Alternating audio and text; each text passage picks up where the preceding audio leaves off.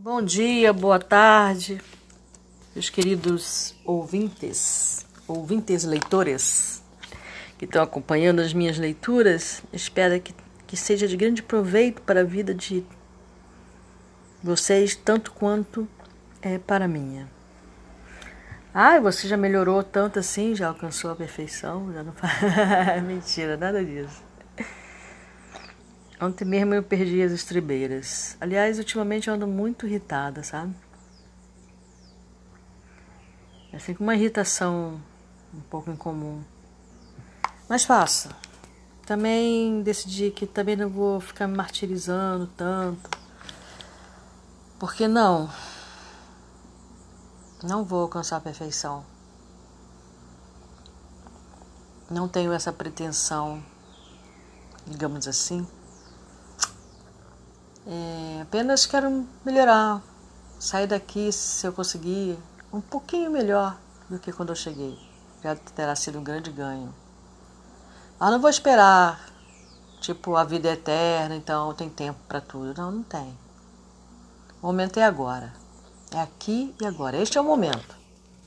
Este é o momento de fazer o que você tiver de fazer. Não existe o depois. Não existe o amanhã. Né? O ontem foi apenas uma experiência. Já foi, já passou. E o ontem, o hoje e o amanhã juntam-se nesse um único ponto, nessa única vertente, sabe? Que é o agora. Né? Agora é o futuro. Agora é o passado e agora é o presente. É. Nós temos aí no nosso português, se não me engano, se eu me lembro bem, eu acho que oito referências ao tempo, passado, presente, além do passado, presente e futuro. Né? E temos o modo conjuntivo, é, subjuntivo, o modo. É tanta coisa, né? E no final nós temos só um momento. Só um momento. Não temos outro momento para experienciar, para viver, para aprender.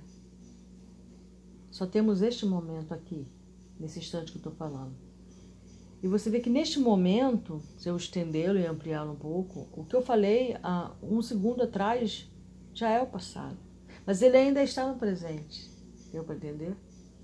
Tudo que eu falar até eu chegar no final, eu vou estar, vou estar eu estou vendo aqui, o futuro, nessa leitura, o passado e o presente, que é um movimento contínuo e rodando, sabe? Como uma rodana. O eixo principal dessa rodana é o agora. Eu não tenho depois.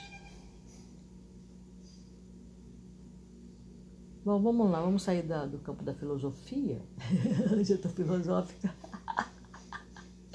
e vamos à nossa leitura nós estamos na página 111, se eu não me engano. É isso mesmo que eu marco aqui, né? Mas deixa eu dar um, uma olhadinha a mais para ver se eu não me enganei. Porque é fogo. Sim, é isso aí. Então vamos para o capítulo. Deixa eu ver aqui, deixa eu ver se é esse mesmo, tá? Eu tinha a ligeira impressão que eu estava mais adiante. Mas, como eu estava lendo dois livros que estavam é, na mesma altura, eu não tinha certeza, mas é isso mesmo. Então, vamos para o capítulo em cujo André deu o título de Aprendendo Sempre. É isso, nós somos eternos aprendizes. Tem como dizer eu já sei, né? Eu já sei. O que, que é eu já sei, né? É, quando quando eu atuava como professora, é, esse termo eu já sei, para mim me irritava, sabe? Ou mesmo hoje, quando eu vou falar alguma coisa para alguma pessoa sobre um determinado assunto, a pessoa mal escutou eu formular a frase, aí ela fala, ah, eu já sei. Aí eu me calo e falo, ah, tá, que bom. E sigo o meu caminho. Porque se ela já sabe, ela já fechou o pote. O pote já transbordou e ela já fechou o pote. Então não tem mais nada para aprender, porque ela já sabe.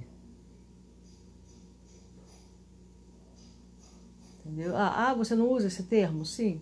porque é um, um termo corriqueiro. É quase que automático, né? Quando a gente identifica alguma informação que chega até nós e que nós já obtivemos essa informação, a gente diz que já sabe. Mas não, não sabemos. Você tem informação não significa que você sabe. Significa que você tem uma informação sobre o assunto. Mas você só vai saber mesmo quando você executar aquela informação, quando você experienciar, quando você ver por você mesmo, sentir por você mesmo, viver por você mesmo uma experiência que está relacionada com aquela informação. Aí, mal também, porque depende muito de como você vivenciou aquela informação, você pode chegar a uma frase do tipo, ah, eu, eu sei. Não eu já sei, né? Eu sei. Eu sei porque eu vivenciei. Tá, mas esse saber, ele não é universal. É um saber seu.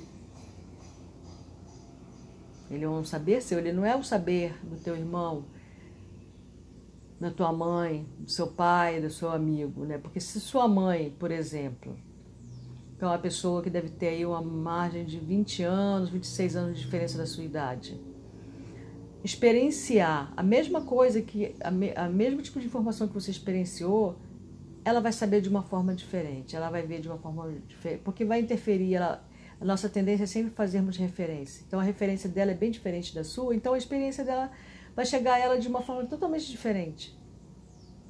Então o seu já sei, o seu eu sei porque eu vivenciei, é a sua vivência.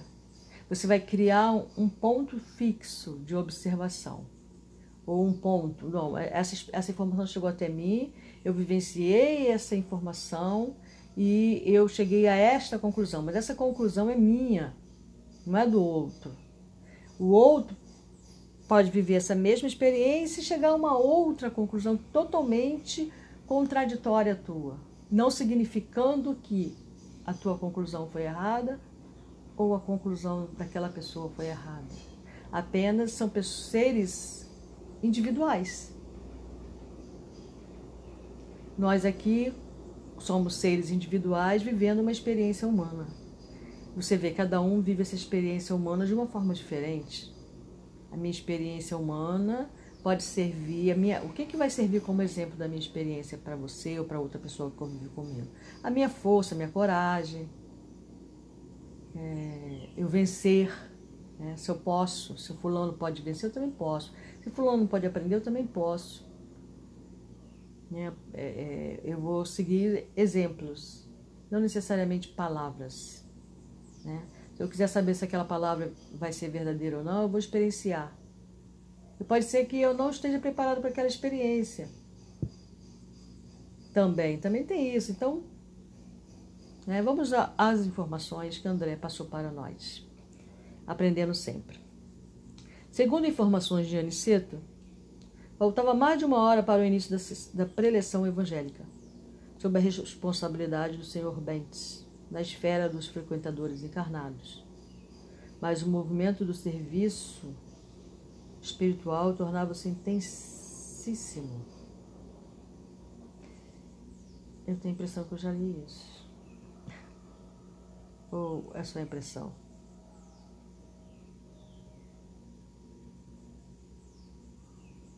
Deixa eu dar só mais uma olhadinha mais para baixo, gente.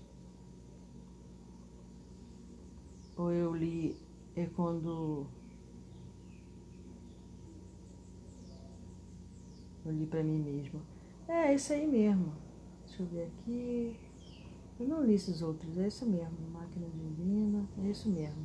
É tô nesse capítulo mesmo. Eu fiquei na dúvida, porque eu, eu marquei a, a, o título, mas eu acho que eu devo ter lido algum trecho, entendeu? E aí eu fiquei na dúvida se eu já havia lido ou não. Que às vezes já aconteceu de ler um capítulo inteiro e depois falar, pensar comigo, caramba, já li esse capítulo. a última vez. Então vamos lá, reuniam-se ali para olhos humanos 35 individualidades terrestres. E, no entanto, em nosso círculo, o número de necessitados excedia de duas dezenas. Olha isso, isso mesmo, eu, eu li por mim mesma reuniam-se para olhos humanos 35 individualidades terrestres. 35 espíritos encarnados. Beleza? E, no entanto, em nosso círculo do desencarnado, o número de necessitados excedia a duas centenas. Então, eram 35 pessoas encarnadas para 200 desencarnadas. 200, é, que ele está falando por alto, porque ele não está falando que é exatamente 200. Ele falou excedia de 200 seres. Por conta agora, a Assembleia estava crescida de muitas entidades que formavam o séquito perturbador da maioria dos aprendizes ali congregados. Então ele está falando que tinha 200 necessitados, fora os perturbadores, trazidos pelos 35. Tá? Que ali se apresentavam. Ok? Para elas, organizou-se uma divisão organizou-se uma divisão é... Ai, peraí que tá coçando aqui. Especial, que me pareceu constituído por elementos de maior vigilância. Então, esses perturbadores, tá? Esse séquito de perturbadores foram isolados. Visto chegarem quase obrigatoriamente acompanhando os que buscavam socorro espiritual, sem a indicação dos orientadores em serviço nas vias públicas. Né? Então, nós temos os nossos companheiros, né? A gente sempre acha que é o outro, né? O outro que tem, mas todos nós temos as sombras que nos acompanham. Quando a gente vai para uma casa espírita, para uma cerimônia, para uma igreja, qualquer que seja, tem sempre aquele que vai nos acompanhar. Os perturbadores, os debochadores, né? Os debochadores é ótimo. Aqueles que duvidam, ok? A movimentação era enorme e o tempo era escasso para qualquer observação, sem movimento ativo. Todos os servidores da casa se mantinham a postos, desenvolvendo a melhor atenção. Desenvolvendo a melhor atenção. É interessante esse termo, né? Desenvolvendo a melhor atenção. É isso. Vamos lá. Reparei que no ângulo da grande mesa havia numerosas indicações de receituário e assistência. Os mais variados nomes ali se enfileiravam. Muitas pessoas pediam conselhos médicos, orientação, assistência e passes. Quatro facultativos espirituais se moviam dirigentes, secundando-lhes o espaço humanitário. Quarenta cooperadores diretos iam e vinham recolhendo informações e enriquecendo pormenores. Aproximamo-nos do grande número de papéis nominados. Enquanto curiosamente buscava examiná-los, Aniceto explicou. Temos aqui a indicação das pessoas que se afirmam necessitadas de amparo e socorro imediato. Mas recebem elas tudo quanto pedem? indagou Vicente curioso. Nosso mentor sorriu e respondeu: Recebem o que precisam. Né? Eu tenho a impressão que eu li, mas tudo bem. Eu não sei. É, talvez eu li depois, não sei. Muitos solicitam a cura, mas nunca é demais, né? Eu estou lendo de novo, é porque tem que ler de novo. Muitos solicitam a cura do corpo, mas somos forçados a estudar até que ponto lhes podemos ser úteis. Gente, é porque eu tô com um negócio aqui no pescoço, que era um tipo de machucado. E agora tá curando? Tá coçando pra caraca! Meu Deus! Uh, mas somos forçados a estudar até que, eles, até que ponto lhe podemos ser úteis, no particularismo dos seus desejos. Outros reclamam orientação várias, obrigando-nos a equilibrar nossa cooperação, de modo a não lhes tolher a liberdade individual. Ele tá, aqui é muito importante isso, né? Principalmente a pessoa que tem o hábito de fazer oração, prece, etc., né? Entender isso aqui, né? Recebem o que precisam. Os que solicitam cura do corpo, mas somos forçados a estudar até que ponto lhes podemos ser úteis. A existência terrestre é um curso ativo de preparação espiritual e quase sempre não faltam na escola os alunos ociosos que perdem o tempo ao invés de aproveitá-lo ansiosos pelas realizações mentirosas do menor esforço. Ou seja, pede e quer que uma varinha mágica venha e faça pim, pim, pim, puf, tá ali. Não, não é assim que funciona. Desse modo, no capítulo das orientações, a maior parte dos, pe dos pedidos são desacisados. Eu já li sim. Eu lembro por causa desse desacisados. O que é desacisados? Falta de juízo, né? É, aqui vem do termo siso. Esse termo desacisados vem do termo siso. Sabe dente siso? Quando a gente, antigamente, não sei como é que é agora com vocês, quando a gente, eu acho que não sei se as pessoas ainda dão importância ao dente siso, mas quando a gente, o dente siso ele nasce geralmente na parte aí dos 21 anos. Aí na, uma paz, avó diziam que a gente entrou na idade do juízo, do bom senso. Né? O meu nasceu com 15. meu dente siso nasceu com 15, não com 21. Mas geralmente é entre essa idade aí, entre 15 e 21 anos, é que nasce esse dente siso. Os dentes são os quatro dentes atrás, tá? Dói feito um cão. A solicitação de, de terapêutica para a manutenção da saúde física, pelos que de fato se interessam pelo concurso espiritual, é sempre justa. Todavia, no que concerne a conselhos para a vida normal, é imprescindível muita cautela de nossa parte. Todavia, no que concerne a conselhos para a vida normal. Vamos ver o que ele está querendo dizer com isso, né? Diante das requisições daqueles que se negam voluntariamente aos testemunhos de conduta cristã, o Evangelho está cheio de sagrados roteiros espirituais e o discípulo, pelo menos diante da própria consciência, deve considerar-se obrigá-lo a conhecê-los. O instrutor antigo fez pequena pausa, mudou a inflexão de voz, como para acentuar fortemente as palavras e considerou: Possivelmente vocês objetarão que toda pergunta exige resposta e todo pedido merece solução. Então, quer dizer, ele está dizendo que nem nada fica sem resposta, nada fica sem solução, tá? É isso que ele está querendo dizer. Mesmo que não seja aquela que você espera, que você ou eu esperamos. Possivelmente, tá. Entretanto, nesse caso de esclarecer determinadas solicitações dos companheiros encarnados, devemos recorrer muitas vezes ao silêncio Eita, tá falhando aqui. Ao silêncio. Como recomendar humildade àqueles que pregam, que a pregam para outros? Quer dizer, como que ele vai, que é a solicitação né, dos conselhos para a vida. Aí ele vai dizer: seja mais humilde, filho. Mas essa pessoa prega a humildade. Como ensinar a paciência aos que, aconselham, aos que a aconselham semelhantes? Bom, parte-se do pressuposto de que se você aconselha a paciência, você é um ser paciente, que tem a ciência da paz. É, outro dia estava pensando sobre essa palavra, né? Paciência, né? Paciência. Eu acho que eu, que eu busquei no, é, eu não gosto muito de usar esse termo quando eu falo com as pessoas, justamente porque eu não sou o que a gente chama de paciente. Eu estou bem melhor. Eu estou bem melhor no que diz respeito à paciência. Bem melhor mesmo, sim.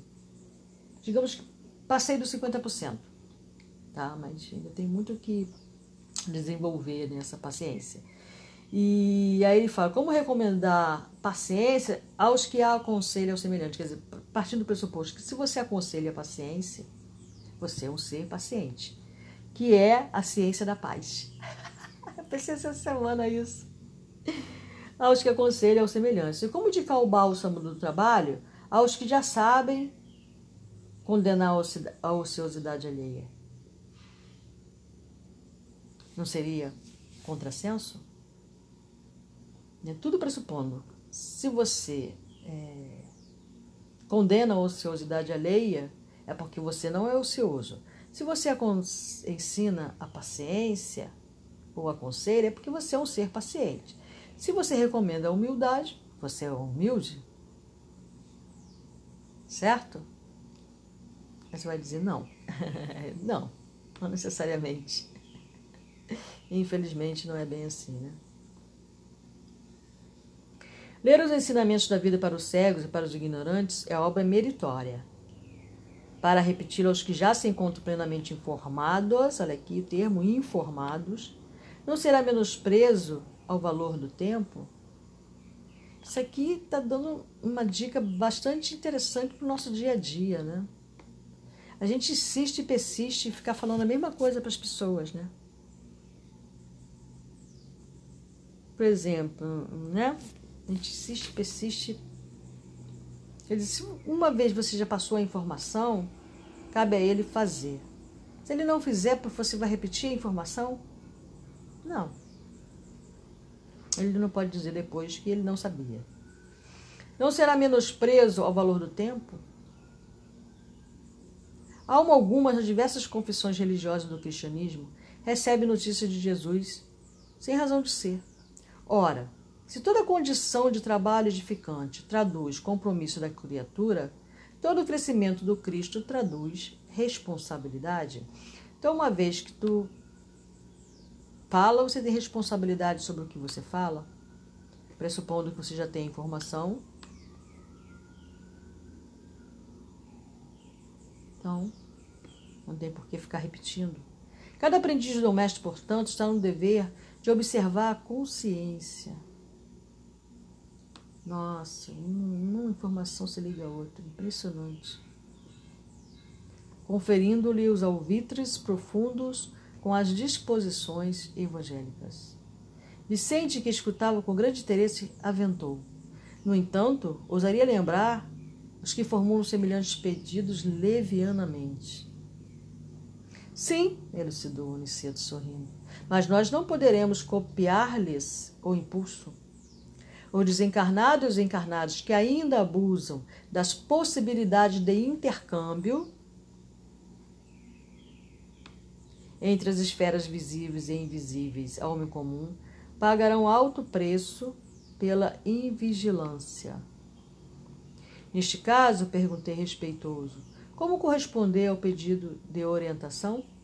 Alguns raros, esclareceu nosso orientador, merecem o concurso da nossa elucidação verbal na hipótese de se referirem aos interesses eternos do espírito, quando isso não seja possível.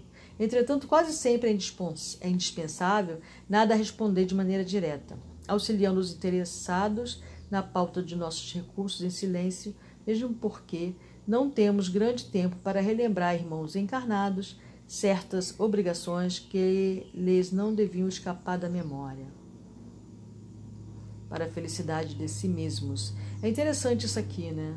Porque quando eu peço algo dessa monta, né, aí a ele falou, e muitas vezes eles colocam livros na minha mão, né? E é a maneira que eu tenho, que eles têm de se comunicar comigo, né? Ele não vai vir falar comigo, ele vai me mostrar, ó. Lê esse livro, isso vai te dar força para você fazer aquilo que você já tem como informação, né? Então eu começo a fazer as leituras a partir daí, né? Calou-se por momentos o bondoso instrutor, considerando em seguida interessada em nos subtrair quaisquer dúvidas. Muitas entidades desencarnadas estimam o fornecimento de palpites para as diversas situações de dificuldades terrestres. Mas esses pobres amigos estacionam desastradamente em questões subalternas, incapazes de uma visão mais alta, em face dos horizontes infinitos da vida eterna, convertendo-se em meros escravos de mentalidades inferiores. Ai, droga, saiu aqui.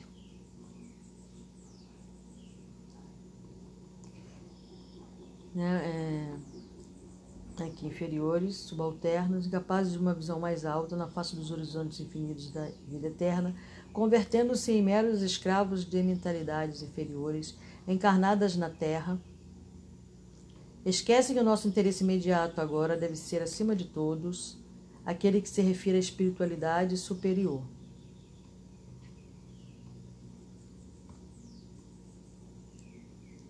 Né? É isso.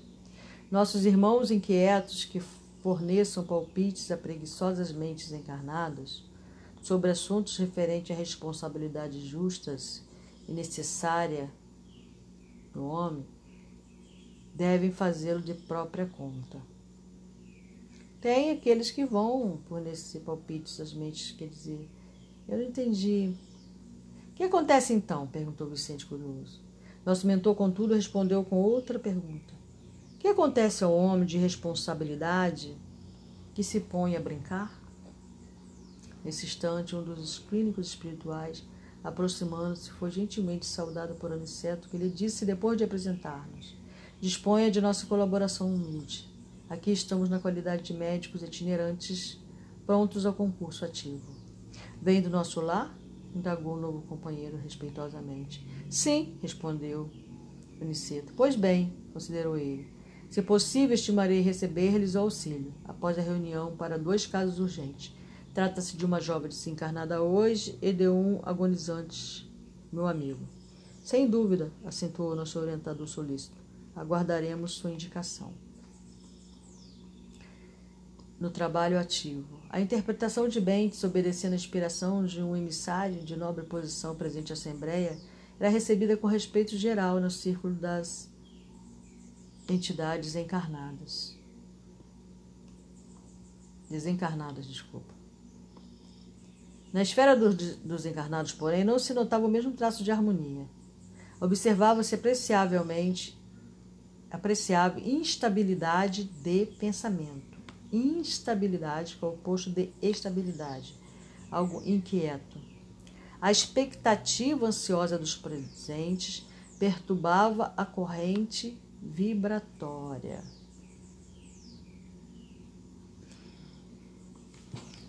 Isso é muito interessante, né? A gente não tem noção, né, do que acontece quando nós pensamos, né? A expectativa ansiosa dos presentes perturbava a corrente vibratória. De quando em quando surpreendíamos determinados desequilíbrios que afetavam particularmente a organização mediúnica de Dona Isabel e a posição receptiva do comentarista que parecia perder o fio das ideias, tal qual se diria na linguagem comum. É. É isso. Colaboradores ativos, colaboradores ativos restabeleciam o ritmo quanto possível. Ou seja, da corrente vibratória, né? Tudo tem que ter um ritmo harmônico. Preparamos como se tivesse cantos desafinados. Reparamos que alguns irmãos encarnados se mantinham inquietos em demasia, irrequietos em demasia. Ormente os mais novos em conhecimentos doutrinários exibiam enorme irresponsabilidade. A mente lhes vagava muito longe dos comentários edificantes.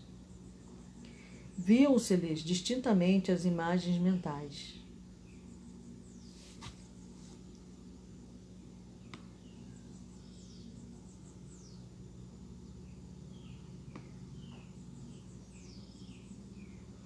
Alguns se prendiam aos quefazeres domésticos.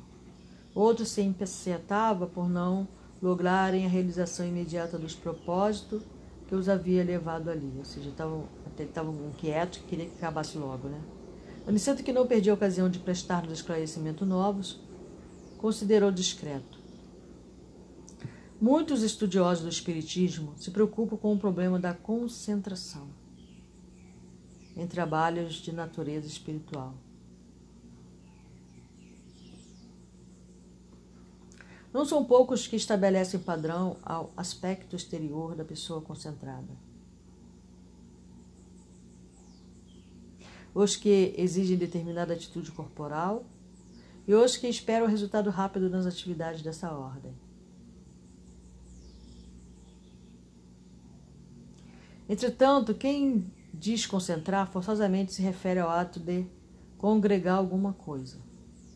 Ora, se os amigos encarnados não tomam a sério as responsabilidades que lhes dizem respeito, fora dos recintos da prática espiritista, se, porventura, são cultores da leviandade, da indiferença, do erro deliberado e incessante, da teimosia, da inobservância interna dos conselhos de perfeição cedidos a outrem. Isso aqui é interessante, né? Faço o que eu falo, mas não faço o que eu faço.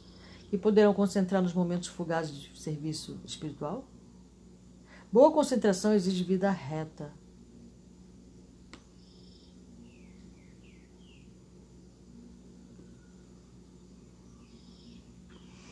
Para que os nossos pensamentos se congreguem uns aos outros, fornecendo potencial de nobre união para o bem, é indispensável o trabalho preparatório de atividades mentais na meditação na, de ordem superior.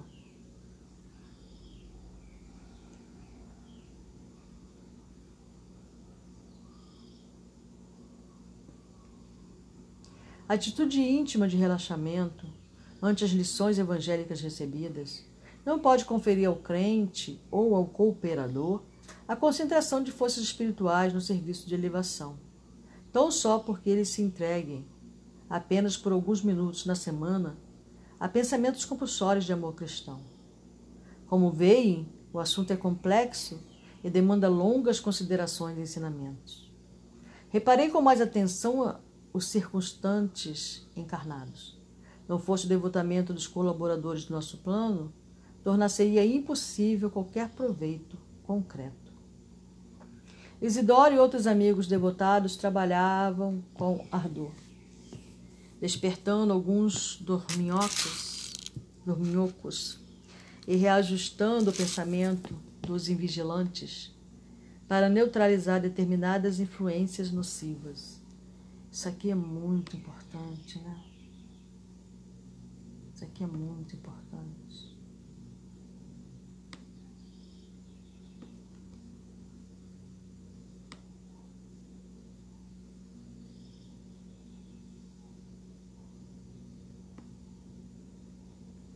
Eu reconhecia que os benefícios imediatos da doutrinação de Bentes eram muito, eram muito visíveis entre os desencarnados. No grupo destes não havia um só que isto recebesse consolações diretas e sublime conforto. Fim da interpretação, pouco antes de se entregar Dona Isabel ao trabalho do receituário, observei que uma senhora desencarnada se aproximava de Isidoro, pedindo emocionada. Ser-lhe-á possível, meu irmão, entender por mim com os nossos orientadores quanto à possibilidade de me comunicar diretamente com a minha filha, presente à reunião, estou certa de que, com a permissão devida, nossa Isabel me atenderá à angústia materna.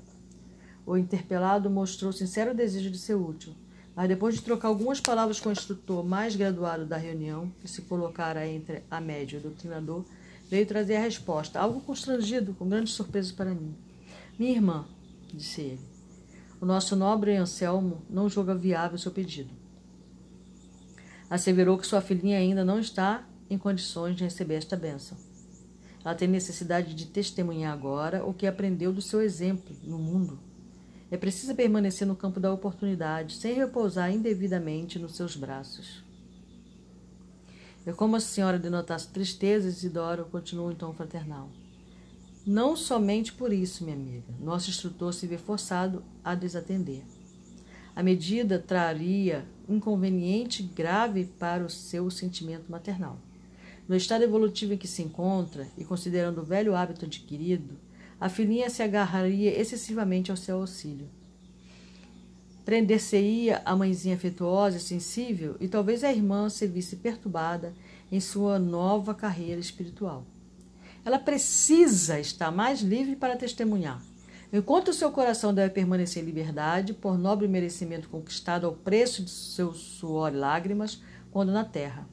Considerando agora o caráter sagrado do amor em sua afeição maternal, nossos orientadores não podem conceder à sua filha o direito de perturbá-la.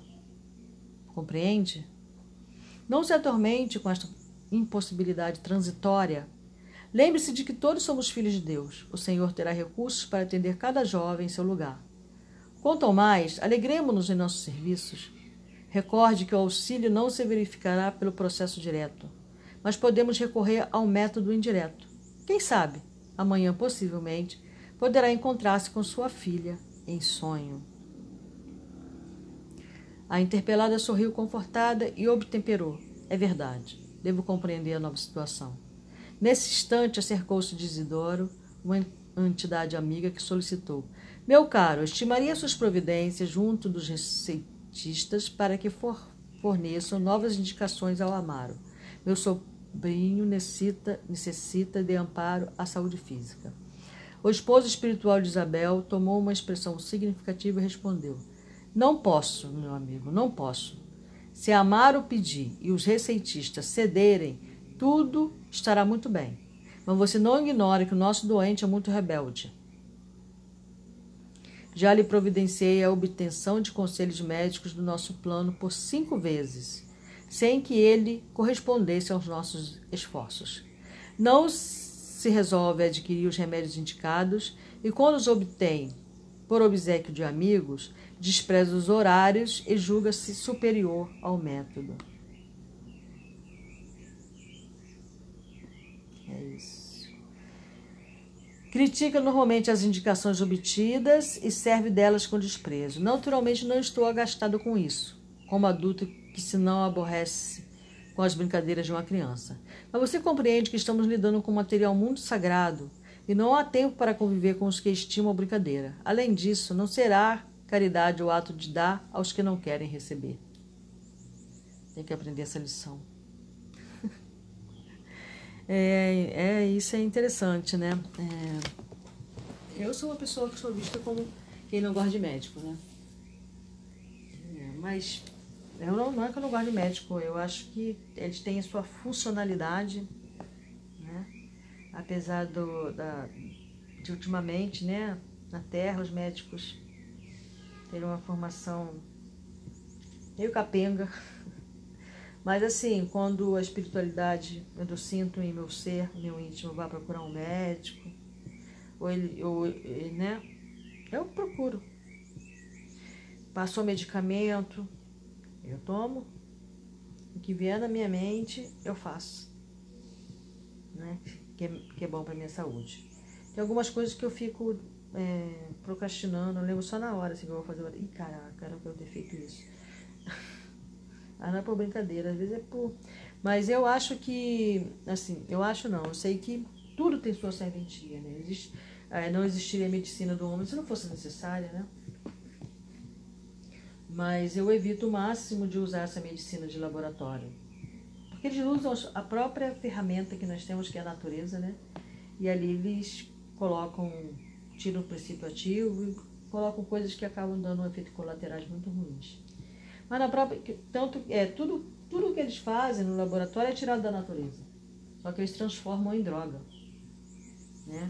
Mas às vezes é necessário a gente usar esses remédios do laboratório. Então deixamos chegar a um certo ponto, né? O nosso, o, o nosso problema físico. Por procrastinação, por deixar para lá, por não tomar é, porque o corpo avisa, né? Quando ele não está bem. É só a gente prestar atenção. Vamos lá. Isidoro falava com uma inflexão de bondade fraternal que afastava todos os característicos da franqueza contundente. Compreendi que para atender a tanta gente e movimentar-se entre tantos propósitos heterogêneos, não seria possível tratar os assuntos de outro modo. O serviço prosseguia com enorme demonstração educativa para Vicente e para mim. O esforço dos clínicos espirituais, aliado à abnegação da intermediária, comovia-me o coração. Era necessário de fato grande renúncia para atender o trabalho compacto e numeroso no setor de assistência aos encarnados, porque poucos frequentadores do grupo pareciam manter atitude correspondente à sublime dedicação fraternal em nome do Mestre. Quer dizer, tanto os receitistas quanto os que iam receber a receita, né? Tem casa espírita que faz, né? Passa a receita. Os médicos não aceitam, né? Também. Assim como tem espiritistas que não aceitam o remédio dos médicos, tem os médicos falam que isso é charlatanismo, essas coisas assim. Mas eles são receitistas. Os próprios receitistas também, muitos não estão ali de modo fraterno. E olha que eu não só 35. Aniceto, porém, adivinhando meus pensamentos, falou com bondade. Um dia, André, você compreenderá com Jesus que melhor é servir que ser servido. Mais belo é dar que receber. Capítulo Pavor da Morte. Numerosas explicações do orientador atendiam-me às indagações. naturais. No entanto, restava aprender alguma coisa. Ah, sempre resta, né? Tem essa, sempre. Por que motivo se reuniam ali tantos desencarnados, quer dizer, mais de 200? Uma coisa desproporcional, né? Já que recebiam assistência espiritual, não poderiam congregar-se em lugares igualmente espirituais? Respeitosamente interroguei Aniceto nesse sentido. De fato, André, respondeu o generoso mentor, a maioria dos desencarnados recebe esclarecimentos justos em nossa esfera de ação. Muitos deviam estar, de vocês, de repente, estar fazendo essa mesma pergunta, né? Por que lá, né? Já que eles são desencarnados. Você mesmo, nos primórdios da nova experiência espiritual, não foi conduzido ao ambiente de nossos amigos corporificados para o necessário encaminhamento. Sabe que outro dia, fazendo uma leitura, eu pensei nisso, falei, engraçado, André não passou por isso. Né? De, de de via, terra e tal, passar por uma casa assim. Grande número de criaturas, porém, na passagem para cá, sentem-se possuídas de, ele botou entre aspas, tá? Doentia saudade do agrupamento. Como acontece no plano de evolução aos animais quando sentem a mortal, entre aspas, saudade do rebanho. Para fortalecer as possibilidades de adaptação dos desencarnados dessa ordem, ao novo habitat. O serviço de socorro é mais eficiente ao contato das forças magnéticas dos irmãos que ainda se encontram envolvidos nos círculos carnais. Esta sala, em momentos como este, funciona como grande incubadora de energia psíquica, que é o que a gente chama de egrégora, para os serviços de aclimação de certas organizações espirituais à vida nova e designando a grande assembléia de necessitados, continuou: Os irmãos nas condições a que me refiro ouvem-nos a voz, consolam-se com o nosso auxílio. Mas o calor humano está cheio do magnetismo de teor mais significativo para eles. Com o semelhante contato, experimento despertar de forças novas, por isso, o trabalho de cooperação de, em templos desta espécie oferece proporções que você, por agora, não conseguiria imaginar. Não observou os preguiçosos, os dorminhocos e invigilantes que vieram colher benefícios nesta casa? Pois eles também deram alguma coisa de si. Deram calor magnético. Mesmo na parte humana, né? mesmo aquele que está lá, que dorme, né? É, nem sempre o que está dormindo é dorminhoco, no sentido pejorativo da coisa. Né? É, já aconteceu de eu estar na casa espírita e tá na mesa mesmo, que tem uma mesa né, que, é, que é chamado centro de mesa branca. Então, algumas pessoas sentem na mesa, né, e outros ficam ao redor da mesa, em corrente. Eu lembro que eu estava sentada na mesa nessa, nessa reunião. Eu lembro que eu dormi, eu não conseguia ficar acordada. Eu lembro que eu peguei no sono, eu acho, né? Eu estava com os olhos fechados e às vezes pessoas ficam julgando você, ela está dormindo, sabe? Mas eu lembro que eu fui transportada para o astral daquela casa espírita. Porque existe ela no plano físico, existe o mesmo, o mesmo trabalho sendo feito no plano astral. E eu lembro que eu fui para o plano astral junto das crianças. Eu me vi lá. Não olhei para baixo e me vi sentada na mesa, não. Eu me vi transportada, né, para este local, em que tinham muitas crianças, era uma sala com muitas crianças e eu ficava ali, junto das crianças. Faz muito tempo, não lembro os detalhes, mas nem lembro se tinha, não acho que na época não notei os detalhes. Só lembro que tinha, eu estava numa sala e que tinha muitas crianças e eu estava lá na mesa, entre aspas, dormindo. Então, nem sempre. Então, não vamos julgar, né? Se alguém tiver ali com o olho fechado. E tinha uma casa espírita onde eu frequentava, chamada MAP. Cara, eu de jeito nenhum eu conseguia ficar acordada naquela casa. Era irritante, eu me sentia até irritada, porque era eu sentar naquele banco, o sono vinha violento e eu não conseguia ficar com os olhos abertos, prestando atenção no palestrante. Era extremamente desagradável, porque parecia que você está dormindo quando a pessoa está fazendo a palestra, mas não era isso. Me tomava um sono, me tomava um sono que eu nunca compreendia o que, que era aquilo. Cara, mas era um sono que eu, eu não conseguia de jeito nenhum ficar acordada. Eu até parei de frequentar a casa. Sério. Eu frequentava a casa de Bezerra de Menezes e frequentava essa casa, MAP, ali no, na Pau Ferro, perto da Taquara. Né, foi onde eu fiz o tratamento apométrico. Mas eu não conseguia ficar acordada naquele local. Não tinha nada a ver com esse dorminhoco aí a eles estão falando.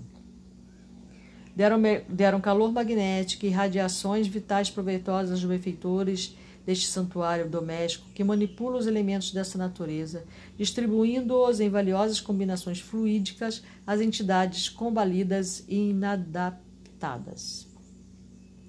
E sorrindo concluiu bondoso. Tudo tem algum proveito, André.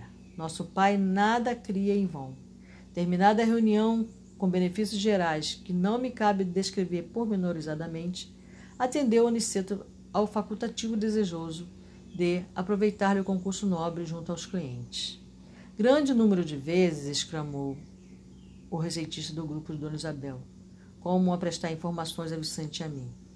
Não só ministramos medicações aos corpos doentes,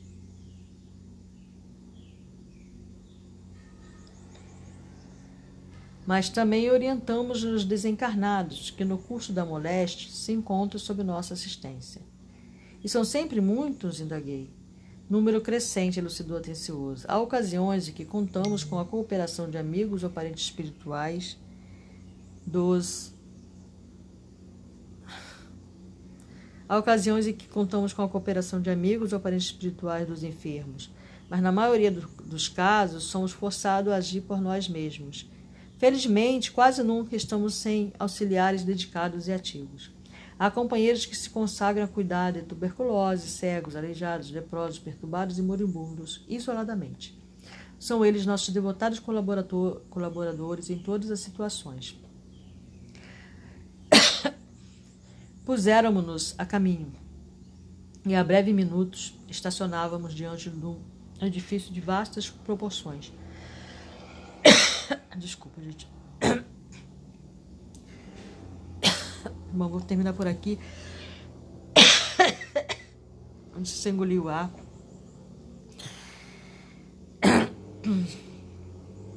Daqui a pouco eu continuo.